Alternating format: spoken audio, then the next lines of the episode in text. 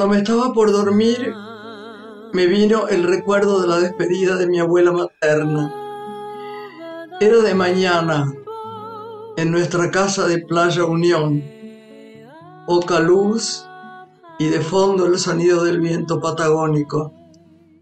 Parecía una estatua de piedra, con sus dedos asomando entre las sábanas, tan blancas que casi reflejaban la silueta del cura que había llegado a darle la extrema unción. Nancy, ¿cómo fue tu vida? le preguntó el cura, y ella con su voz impasible le dijo, fría. En Inglaterra hacía frío y aquí también. Me acuerdo muy bien de su entierro, el viento helado sobre las flores y un montón de gente, toda la familia importantes de la región y algunos parientes de la capital. De repente se me congelaron la cara, las manos y los pies y me vino un mareo como si hubiera tomado un tonel de cerveza. Al abrir los ojos, la mirada severa de mi madre me transmitió que había hecho algo muy escandaloso. Unos tíos me ayudaron a levantarme Tuve que pedir disculpas, aunque solo me había desmayado de frío. Más tarde mi abuelo convocó a todos los nietos y nos dijo algo que no olvidaré, algo así. En cuanto a mí, tan solo derramen una lágrima respetuosa, si lo juzgan necesario. En mi larga vida me ha tocado presenciar numerosas escenas emocionales junto a las tumbas y tener que asistir a familiares que inundan todo de llanto y otras tonterías, pero confío que ustedes sabrán que es mejor sufrir por dentro. Mamá creció en un campo interminable que tenía el abuelo al sur de Chubut y se mudó a Comodoro Rivadavia. Detestaba las ciudades Papá, desde que se recibió de ingeniero en petróleo, fue un adicto al trabajo. Pasaba casi todo el tiempo en la plataforma flotante o viajando y cada tanto nos decía que tal vez lo trasladaran de planta y nos tendríamos que ir a vivir en una ciudad o quizá a otro país.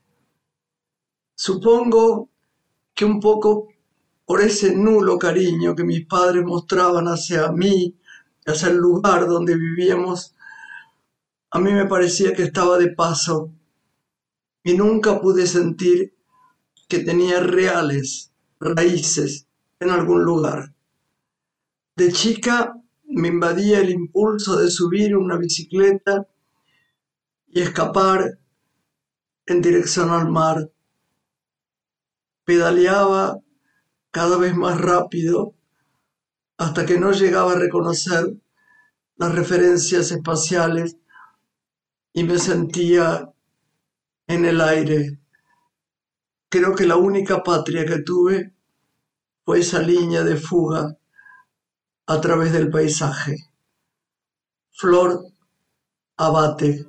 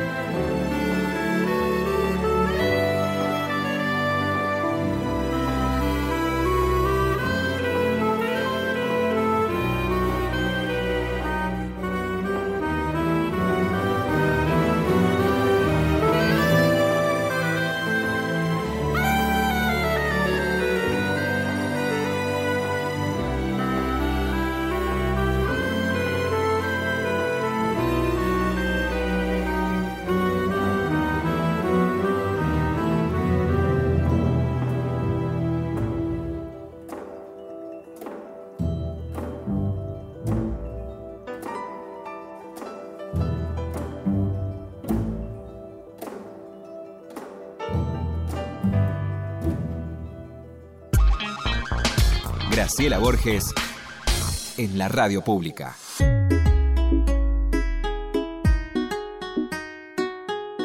Lore, tenemos a nuestro primer invitado. ¿Qué te parece si lo presentás? Ya es, de la casa. O sea que, claro que sí. Es de la casa, es de la casa. es psicoanalista él, además de crítico de espectáculos, y es jurado de varios premios de ACE, de ATRA y de cronistas de cine. Él ve teatro, ve cine, ve series, lee mucho y hoy tenemos el gusto de recorrer con él las últimas producciones visitadas. Carlos Abeijón, ¿cómo estás, Carlos? Bien, muy bien. Hola, Charlie. Hola, Charlie. Graciela, Graciela, divina. Eh, ¿Cómo estás? Bien, estoy muy bien. Con estoy con un problemita eh, por hacer tanto entrenamiento en un codo, así que bueno, ahora estoy... No. sí, pero viste, eh, subí demasiado el peso y bueno, y ya estoy con una... Hay que tener cuidado con eso, ¿eh? Sí, totalmente, pero soy medio, fanático, ¿viste? Para mantenerme bello tengo que hacer muchas... Ay, cállate, qué bueno, hace falta eso. Bueno, contanos cosas, Carlitos. No, por supuesto. Mira, eh, voy a empezar a recomendar eh, las eh, series del momento, del momento que están en Netflix que bueno, son series muy fuertes, ¿viste? Porque realmente hay de todo, pero digamos que las que están copando la parada de alguna manera son dos series, porque volvió por un... Primero la serie de Marilyn, que es muy controvertida, eh, con Ana de Armas, que realmente hace una composición impresionante, parece que estás viendo a Marilyn, pero presenta un panorama muy eh, muy duro de la vida de ella, muy duro realmente, eh, del triunfo, digamos, al sufrimiento, de alguna manera. Y hay escenas muy fuertes, sobre todo eh, la escena con, con, Kennedy, digamos, que la verdad que, que te, impresiona realmente lo que pasa ahí. Pero la serie realmente vale la pena, vale la pena, aunque es muy eh, ya te digo, es una visión totalmente distinta de, Marilyn, eh, de esta escritora, basada en la escritora Oates, que es maravillosa como cuentista, pero yo no leí la novela de ella, pero está basada en la novela de Oates. Y, bueno, creo que esta es una serie para ver.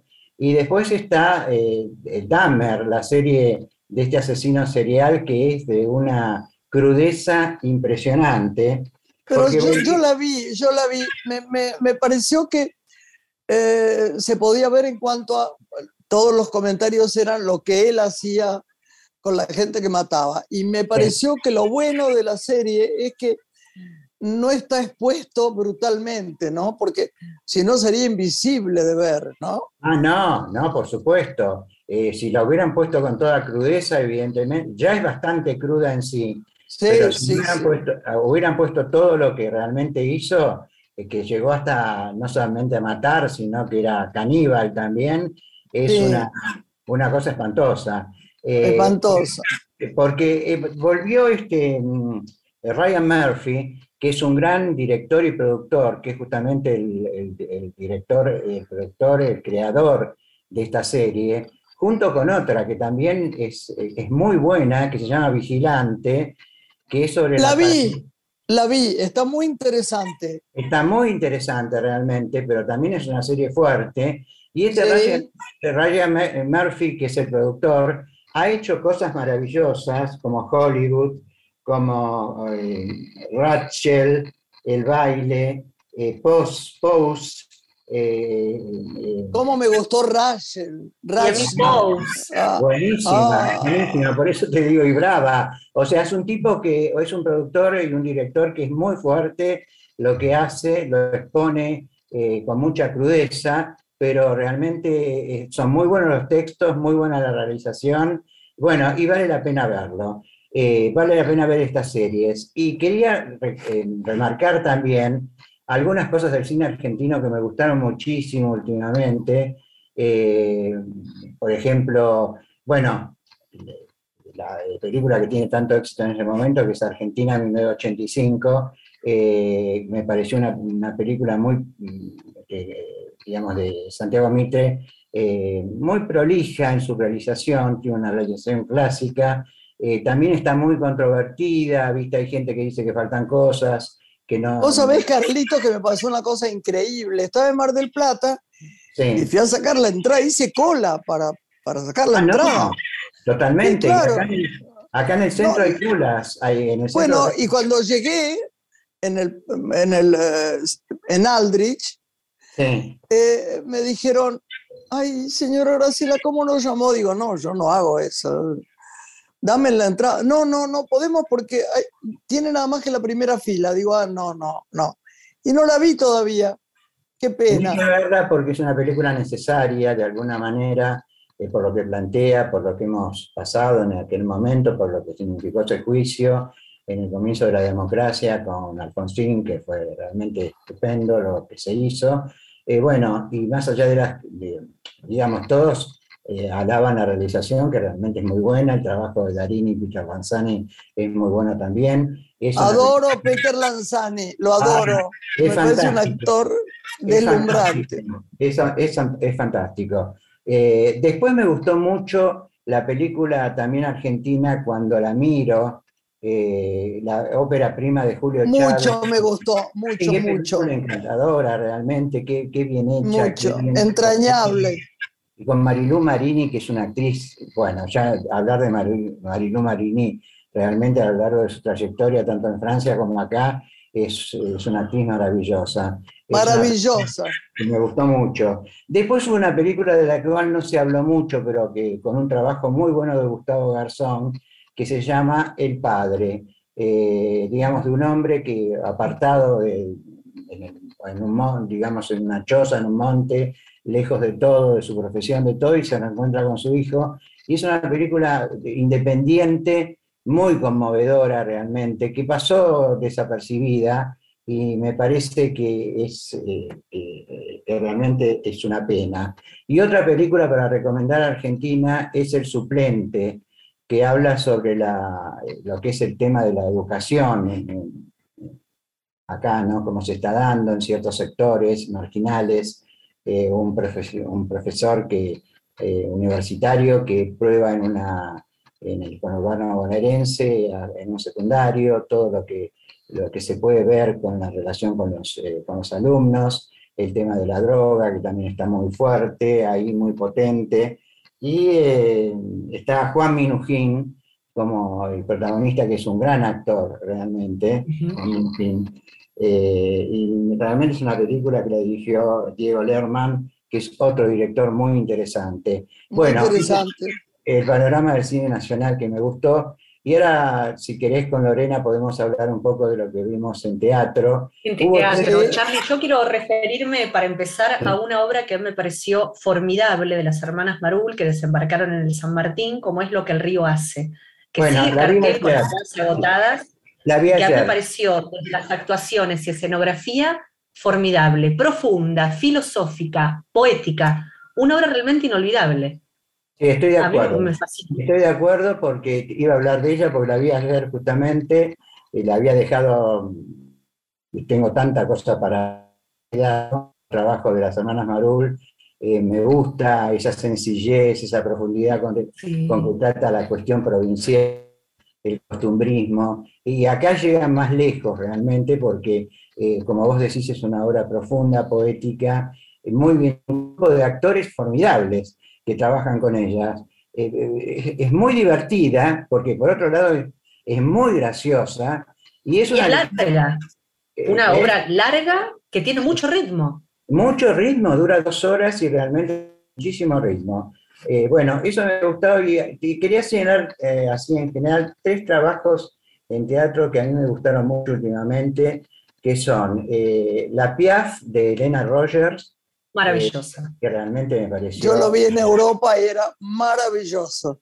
Que se supera cada vez que se vuelve a presentar, ¿no? Eso es lo que nos sorprende. Su crecimiento dramático es formidable. Y después me gustó mucho el regreso de, el regreso de Julio Chávez con eh, Yo soy mi propia mujer, que ya lo habíamos visto en su momento. Es otro gran trabajo de Julio Chávez, eh, realmente, aparte de la película que hablamos recién. Sí, es verdad y el trabajo de Pablo Mariuzzi, que para mí es el actor del momento, lo tienen que, me gustaría que en algún momento lo invitaran, porque es un tipo formidable y está haciendo tres obras en este momento que son Estefano, Mármol, por el cual está nominado a los premios ACE. Eh, creo Yo cito también, Charlie, a Pablo Finamore, que está haciendo Olvídate del Matadero, en Teatro del Pueblo, ah, que también, es un actor Sí, maravilloso. Formidable, sí. Un personal, para mí, uno de los más destacados de la temporada. Tu, tu reflexión, Carlos, sobre bodas de sangre en el San Martín. Eso sí me interesa. Hasta ahora, hasta ahora, viste que fui muy tranquilo, saqué todo lo bueno, pero me puso muy mal lo del San Martín. Yo no entiendo por qué el San Martín realmente que tiene cosas, por ejemplo, lo que hablábamos recién de eh, lo que el río hace, que tiene esa obra estupenda, y otras cosas también, el San Martín tiene cosas maravillosas, pero no sé por qué permite que se destruyan los clásicos. No sé. Y además, ¿qué pasó con el elenco, Carlos? Porque uno no ve ahí al elenco estable del San Martín. Parece una obra que es una estudiantina. Yo me sorprendí, ¿eh? Fui con mucha expectativa a verla. No, totalmente, yo también, pero la dirección de actores es pésima, es pésima. La puesta en escena directamente, esos, esos, esas bajadas de telón que hace permanentemente con los actos, que le restan continuidad, no hay clima de tragedia, no porque ella pretende respetar la, eh, tragedia, eh, no como en otros casos que hemos visto que no se respeta la tragedia, pero ella pretende, pero eh, están tan mal marcados los actores. Cosas no hay tensión dramática en la obra, no hay, emotividad. Una apuesta lavada que no honra al autor. Yo la definiría así. Yo la verdad, chicos, no la vi. No, la vi, no la vi. No hay clima de tragedia. No se salva ni siquiera la protagonista, que es el papel de la madre que Realmente es un papel que grandes actrices lo han hecho a lo largo de los años. Sí, destacaría, Graciela, que se destaca la escenografía de Cuitca y el vestuario de Pablo Ramírez, ¿no? Como dos rubros a mencionar. Eso sí, pero, realmente, como dice Carlos, el elenco, las actuaciones, la dirección. Pero, eh, a mí me pareció una cosa increíble, me, provocó bronca. Eh, me ¿Sabes por qué? Porque, eh, digamos, eh, la directora y todo lo demás tiene toda una fama de vanguardista y todo lo demás, pero acá hemos tenido vanguardistas eh, eh, maravillosos, maravillosos como Ure, como Villanueva, que han tomado... Sin duda, sin duda. Y, lo han hecho de, forma fantástica, ¿viste? Entonces digo, bueno, pero ¿qué pasa acá? ¿Viste? Bueno, en fin, esto no me gusta. Es una experiencia ir a verla. Pero después, así vi musicales que realmente me gustó mucho el musical de Tita Llamarada Pasional, que lo dirige Valeria Ambrosio, muy original, muy original, con unos... Ayer le prometí a su padre, persona que yo quiero mucho, mucho, mucho, irla a ver. Me dijo que, se dedica a otra cosa, a la cocina, ¿no? Este, que es un gran cocinero y lo queremos mucho, Felice.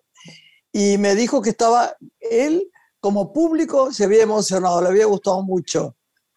Porque hace algo totalmente distinto a, los que, a las cosas que se hicieron sobre Tita Merelo. Eh, le da un vuelco poético, musical, con unos arreglos de, tangos así famosos, impresionantes, y una puesta en escena con, con, varias actrices que son muy buenas cantantes. Del teatro musical, muy destacadas. Del teatro musical, realmente. Bueno, te digo, me pareció un hallazgo como fue un hallazgo el beso de la mujer araña que todavía se está dando, que lo dirige también Valeria Ambrosio, que después de un tiempo que no habían dado, digamos, en el principio fue siempre una gran puestista, pero tuvo un tiempito donde no, no hizo cosas tan interesantes. Pero ahora con esto ha levantado, bueno. ha levantado muchísimo. Y después la que vimos, Regreso en Patagonia, eh, que también me, me pareció eh, desde la puesta en escena, ¿no? Es una cosa eh, con toda la tecnología. Yo es lo único que destacaría, Carlos. Creo que es una obra que sí, destaca por su puesta en escena, por todo el montaje audiovisual que hizo Maxi Beco, como también lo hizo en, otras obras, ¿no? Pero bueno, gran despliegue, teatro comercial con un gran despliegue. Con un gran despliegue, buenos actores, buenos cantantes, evidentemente ahí está Ferdente, estaba Nahuel Penisi, que no sé si está todavía, y Franco Massini, que también, bueno, hacen, están, están bien realmente. Y vi una cosa muy curiosa que también roza el género musical, que es la patetique, que lo hizo Alejandra Radano. Con Alejandra Radano. Ese fue el musical que a mí más me conmovió en el Cultural San Martín, porque muestra una escena utópica de lo que vendrá, donde pone en cuestión el cuidado del medio ambiente, el, acelere con el que vivimos, que realmente tiene tanto para desentrañar a nivel texto, que es una obra para volver a, ver, ver y ver. Maravillosa. Y, tal vez en otro lugar. tal, vez en otro lugar, ¿viste? Porque, sinceramente, la sala... Hay salas del Cultural San Martín que son, este, son lindas, pero esta es muy fea y quedaba muy chico el espectáculo en esa sala realmente, muy incómodos los asientos, bueno, en fin. Eh, pero la, es una joyita realmente. La que tampoco me gustó, porque me pareció una estudiantina, fue La tiendita del horror, la nueva versión que se hizo eh, ahora hace poco, el musical, eh, que es famosísimo y hemos visto con una versión mucho mejor que esta nueva, aunque los actores y demás están bien, pero la apuesta es muy... Yo te diría que es un elenco mucho más sólido que el que yo vi en la versión anterior, a nivel musical. Esta versión que dirige uno de los integrantes de Vox Pop. Y va a volver la tiendita del horror. Después del Mundial regresa. Para mí es una experiencia para vivir, ¿eh? yo la sugeriría como musical. Yo digo una cosa, chicos, las, las salas que tienen en el San Martín, que tienen cine, que son dos, ¿siguen dando cine? Sí, sí, sí. La Lugones, la Lugones es la que están dando cine, los ciclos maravillosos que dan en el San Martín, sí, por supuesto. Y sabes qué, tenemos que hablar un poquito de Mármol también, la de eh, Barney Finn volvió con esta obra, eh, que también trabaja Mariuzzi, entre otros actores, eh, que está muy bien dirigida por Barney, y bueno, y los actores son formidables destacando como siempre eh, a Mariuzzi por su utilidad, porque hace de todo y todo lo hace bien realmente. Eh, así que, eh, ¿vos habías visto algo más, Lorena? Vi varias obras, pero estas que mencionamos creo que son las más destacadas, que de regresar, como la experiencia de Tita, como la tiendita, como la Patetic, yo la sugeriría volver a ver. Y sin no perderse lo que el río hace, sacar entradas con tiempo, porque ah, son las cartel, pero hay entradas agotadas. Eh, agotadas, sí, sí, sí, sí. Y quería no olvidarme de mencionar siempre, eh, los, digamos, las ediciones que hace Eudeva con Proteatro, con textos de teatro dedicados. Maravilloso. Es maravilloso. Carlitos, te amamos. Espero que te sigamos teniéndote. Eh, ojalá, ojalá. Ha venido mucha gente, pero nadie ha hablado del espectáculo como vos. Ah, y nos encanta y nos encanta tenerte. Así que bueno, juntá fuerza, mira mucho y después nos contás. Dale. Por supuesto. Gracias, Carlos. Un abrazo a todos. Un beso. Gracias, Carlito. Chao, chao, chao. Hacemos una pausa. Gracias. Pausa y volvemos. Graciela Borges es una mujer. Estás escuchando Una mujer con Graciela Borges.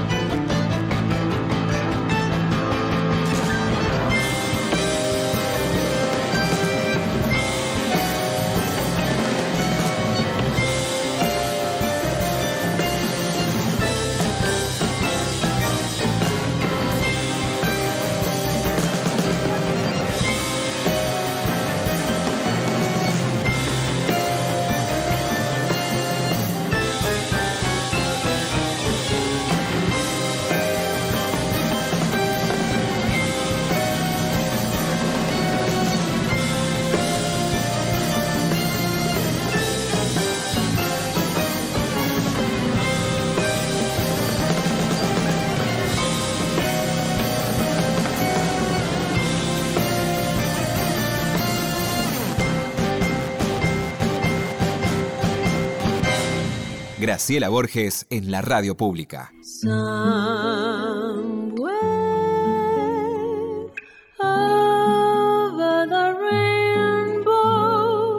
Bueno, Lore, después de esta música, empezamos con nuestro invitado divino, musical, genial, profesional. Para recibir lo que vamos a escuchar, Libertango, de Astor Piazzolla, por el octeto electrónico que él dirige.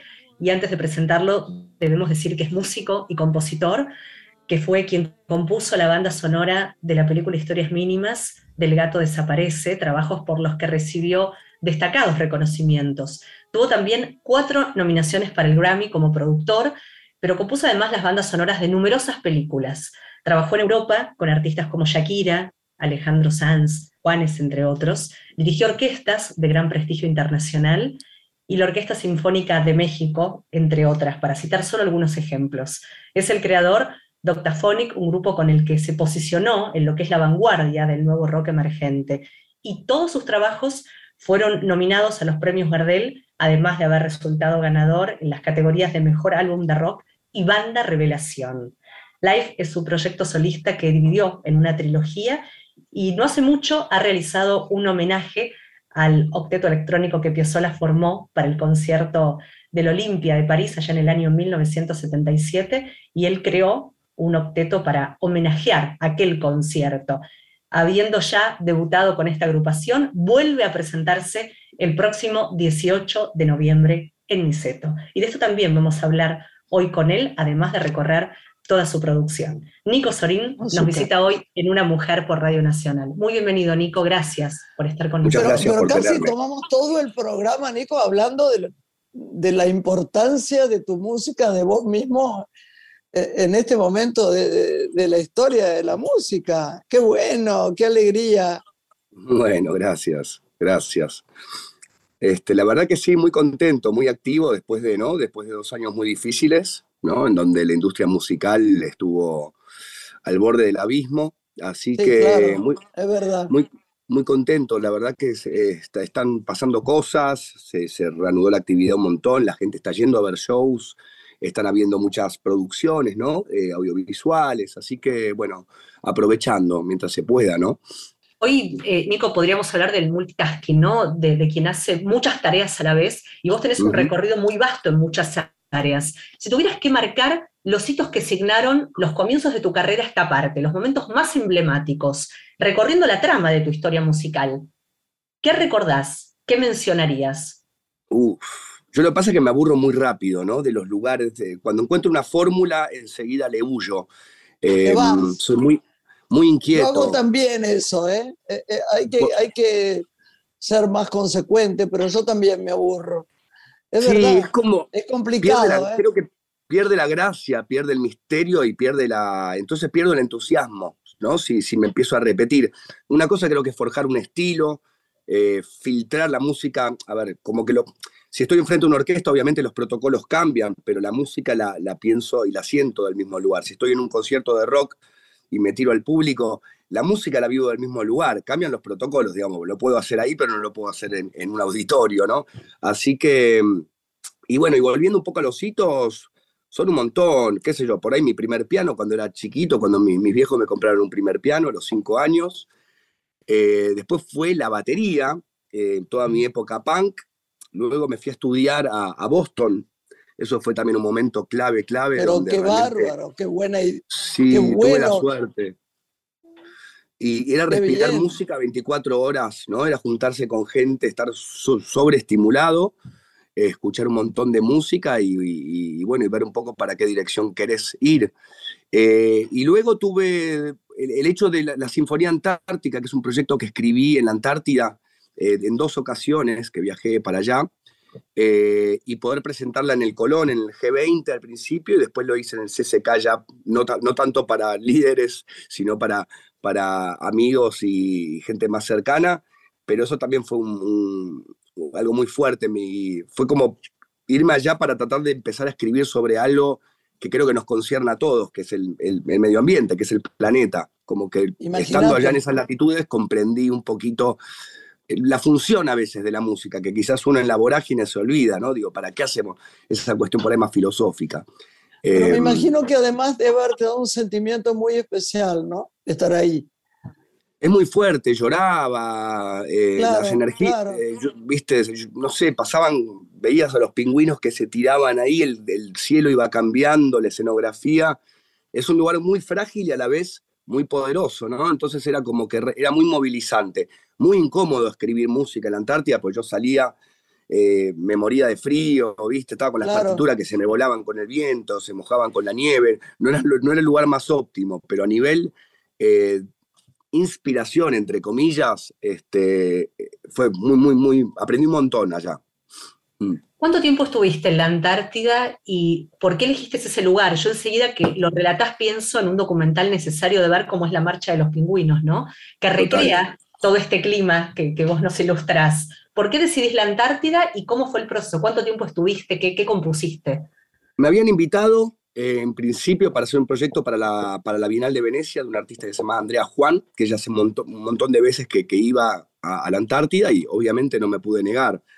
La Antártida, o sea, ¿cuántas veces uno puede ir a la Antártida? ¿no? Eh, eh, y tiene esa cosa de aventura, de, de, de, Increíble, me parece que casi imposible, ¿no? Porque es muy difícil. Decidir ir y que te inviten y estar allí, muy difícil, muy difícil. Sobre todo si uno hace, si uno es músico, si uno hace arte, como un bicho raro allá, porque si uno es científico o, o, es, o es, militar, está en la Fuerza Armada, digamos, es, e, es más natural que uno pueda ir hasta allá. Pero así que fui, la idea era quedarse un mes, todo ese mes fue muy prolífico, escribí un montón, me pasaron un montón de cosas, y luego tuve un percance un día a la, a la, noche levantando una caja de víveres, escucho un crack en el brazo, no. Y sí, estuve después 24 días ahí varado, sin poder dormir, que eso fue lo peor de todo. Se me estaba muriendo el nervio. Así que fue de, una, de un momento, un mes muy mágico, pasé enseguida una pesadilla de 24 días eh, sin dormir, con un dolor extremo que nadie sabía que me pasaba, que también Como ahí, como el manguito rotador, toda esta parte, ¿no? El, el cerato mayor, que se llamaba, sí. Uh. Sí, ¿no? Y me, me quemaban los brazos, en fin, o sea que fue como muy, muy contrastante mi, mi, estadía allá. Yo después la obra la dejé, la abandoné porque cada vez que pensaba en la Sinfonía Antártica me empezaba a doler el brazo. Tuve dos años de rehabilitación, así que fue una pesadilla eso. Y luego vino el G20, y a mí me dieron la oportunidad de, armar ese show y poder dirigirlo en el Colón. Y retomé y agarré una parte de la sinfonía que tenía dentro de todo terminada. Y bueno, y ahí volvió. Hice eso y a, y a los meses me volví a ir de vuelta eh, en un barco que no paraba de moverse, cruzando el Drake. Y estoy de vuelta acá. Como es así, es la Antártida o te, absorbe o te, o te escupe, ¿no? No creo que hay un punto medio, no, no pasa indiferente. Qué maravilla. Debo decir que eh, eh, hay una cosa que, quiero decirle, Lore, porque yo sé que no están metidos en este momento los padres acá, hablando de padres y de hijos, pero cómo me gusta tu viejo, qué bien filma, ¿no? Hay cosas que, son tan emocionantes, tan... ¿Cómo se llamaba aquella película? Mira, cambiamos de tema, pero no, volvemos enseguida vos. La ventana se llamaba... Sí. Sí, qué, sí, cosa más impresionante como imágenes. ¿No hiciste vos la música de esa película? Sí, no. sí, sí, desde Historia Mía. Bravo, bravo, bravo, qué película perfecta. Sí, había muerto mi abuelo en ese momento, o sea que fue, ah. nunca lo hablé con él, pero eso para mí es un tributo a su padre, ¿no? Definitivamente, por la historia y, todo. Este, es una película así, muy, sí, muy profunda muy profunda, muy bien, mm. bien actuada, bien filmada, la, música divina, la luz mm. soñada. Bueno, ya ahí, ya me fui por el cine. A ver, Lore, volvamos. No, volvíamos a la música con Piazzolla, con este homenaje con el que eh, Nico te presentábamos, ¿no? Que recreaste aquel famoso concierto del 77 y ahora volvés a presentar en noviembre el 18 en Niceto. ¿Podés contarnos cómo será este concierto para los que no tuvieron oportunidad de verte aquella vez en el SSK? La verdad que fue una especie de accidente fortuito. A mí hace años me venían preguntando si quería en los cumpleaños de Astor eh, involucrarme y escribir algunos arreglos y yo siempre me negué, primero porque no conozco, el tango, pero tampoco soy, me dedico a eso, entonces siempre tuve mucho pudor. Y cuando cumplieron los 100 años, los 100 años que se hicieron en el, en el CCK, me lo ofrecieron de vuelta y, y bueno, y ahí acepté. Y creo que la clave fue sacarme el pudor, justamente, ser lo más irreverente posible. Porque yo me acuerdo cuando había visto ese, el concierto, ese, escuchado el concierto ese que hizo en el Olimpia de París, era una banda de rock. En los 70 haciendo tango habían de estilos de todo tipo. Entonces entendí que para, para versionar a Astor no podés ser tibio, no podés, tenés que ser irreverente, como lo era él con, con el tango, ¿no?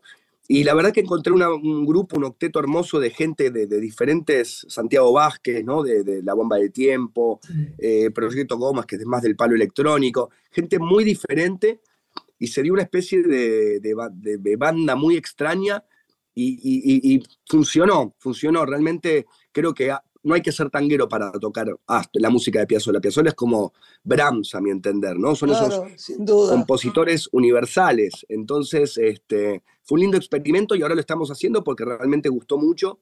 Y estamos en Niceto, que es un lugar más rockero, entonces es un Piazzolla con mucho brío. Me encanta Niceto, está muy bueno, muy bueno. Sí. Vos sabés que él hizo, Piazzolla hizo la, la música de el infierno tan temido, de, la torre, ¿no? De la no sabía eso, mirá. Y claro, la música es maravillosa, tenés que verla, es una película que vale la pena ver. Y al principio, después ya, inclusive yo lo tuve de visita en el campo, fue muy entrañable estar con él, pero al principio era complicado ver, yo estaba ahí en el trabajo diario que él estaba haciendo con De la Torre, y él dijo un día, hagamos todo como si no, no, fuera ninguno de nosotros los que somos. Mentira, era, lo hablaba por él, ¿no? Así todos nos, nos sacamos el fluido de, de, de, ser de bronce, hagamos las cosas más leves. Y me encantó porque fue divina y divina la música. Vos la viste, Lorena, ¿no? La película. Sí, varias veces, El infierno tan temido. Tenés que verla, ¿eh? La voy a ver, la voy a ver. Y más ahora que me decís que música de Astor, sí, sí, sí. Nico, ¿quién te resulta inspirador hoy en el campo de la música? ¿Hay nuevos creadores que te convoquen, que te interese bucear en sus composiciones, en lo que hacen?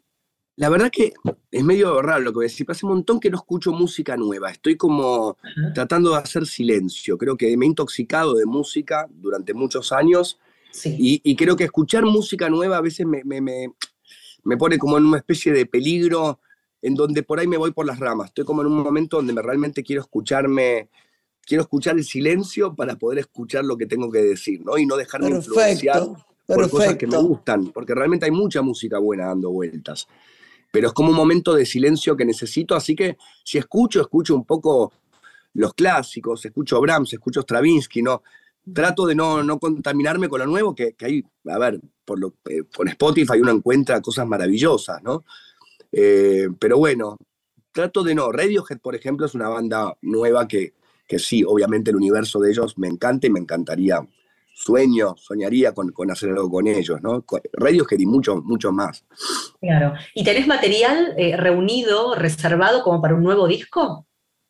Sí, tengo un, cajón lleno, pero todavía no me, viste, son, es como el cajón donde yo voy sacando cositas para, para cuando por ahí falta un poco de inspiración. Eh, pero sí, sí, estoy practicando. Siempre, generalmente una vez al año sale algún material o un proyecto nuevo. Quisiera recuperar a María Elena Walsh, que es amiga, fue amiga de Graciela, ¿no? Porque ahí la Fundación Westberg te convocó para una campaña que se llamó Para toda la vida, Marilena Walsh y las vacunas, para generar conciencia ¿no? sobre la importancia de la vacunación en la infancia.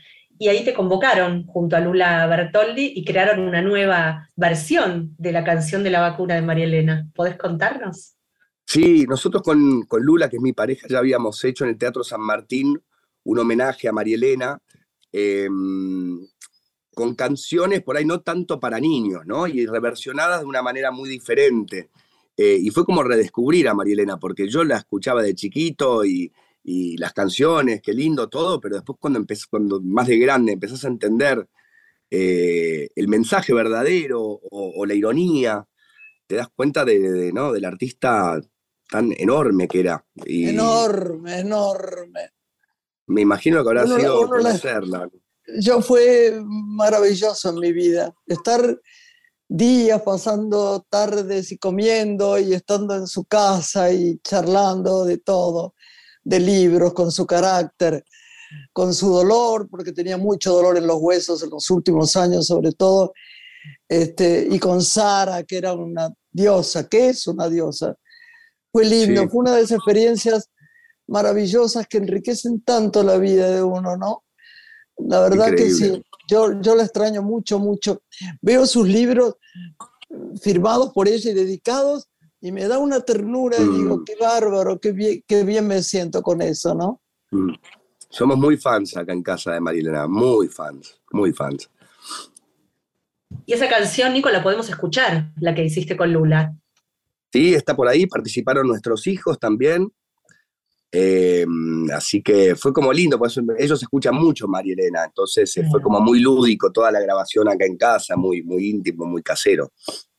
¿Cómo los eh, introducís a tus hijos en el mundo de la música? ¿Quiénes son para vos los, los compositores y la música necesaria de escuchar en una temprana edad, además de María Elena? Lo que pasa es que en casa el Lula está abajo con su estudio, yo estoy arriba como estudio, yo estoy escuchando de repente, eh, no sé, Stravinsky y entra él y se pone a bailar, entra el más chiquito de un año y medio y se pone a bailar, es como que ellos no escuchan música de niños realmente, están escuchando lo que estamos haciendo nosotros o... Eh, pero bueno, el más chiquito es un demonio, realmente se viene. Yo tengo la batería, creo que se ve de acá, la batería al fondo. Sí, claro, lo veo. Y estoy trabajando y siete o diez veces al día sube arriba y empieza, ta, tiene un ritmo que es un peligro, ese seguramente sale músico. Y el otro le gusta mucho más el baile y, la actuación. Bueno, ahí se me infla el pecho, él actuó, yo no sé si pudiste ver la última, de, la última de mi viejo se llama El cuaderno de Tommy, que salió en Netflix. Es verdad. y, Tommy y Tommy es mi hijo, y bueno, ganó un, yo estoy con, el pecho todo inflado, ganó el premio Sura a, a, a Revelación con cuatro años. Así ay, imagínate lo orgulloso. Ay, mi amor, bueno, ahí tenés un actor. Sí, yo creo que sí, va para actor el otro. Sí, Teníamos que honrar a tu papá, ¿viste? Vamos a estar en problemas. con uno músico y otro actor, necesitamos un ingeniero o algo, ¿no? Bueno, no sabés la alegría que tenemos de, de que hayas estado en una mujer. Yo por mi parte te mando besos y abrazos a tu mujer, a tus chiquitos, a tus padres especiales, a quien los extraño mucho. Ay, cómo nos divertíamos ir a, a, los, a los festivales. Estábamos tan felices. Ah, sí, sí, lo hemos pasado muy bien en la vida. Así que te dejo un beso grande y acá te despide Lore. Muchas gracias, gracias, Recordamos entonces que vas a estar el 18 de noviembre en Niceto. Aquellos que ya quieran eh, explorar sobre las entradas, pueden hacerlo para poder disfrutar tu música antes que cierre el año. Gracias. Muchas gracias, Lore. Un beso. Beso enorme. gracias por la charla. Adiós. Gracias, gracias. Adiós. Bueno, Lore, hasta la próxima semana. Buena semana para todos y lindo fin de semana. Gracias, gracias. Una mujer se ha perdido. Conocer el delirio y el polvo se ha perdido esta bella locura, su breve cintura debajo de mí. Se ha perdido mi forma de amar, se ha perdido mi huella en su mar. Veo una luz que vacila y promete dejarnos a oscuras. Veo un perro ladrando a la luna con otra figura que recuerda a mí Veo más, veo que no me halló. Veo más, veo que se perdió.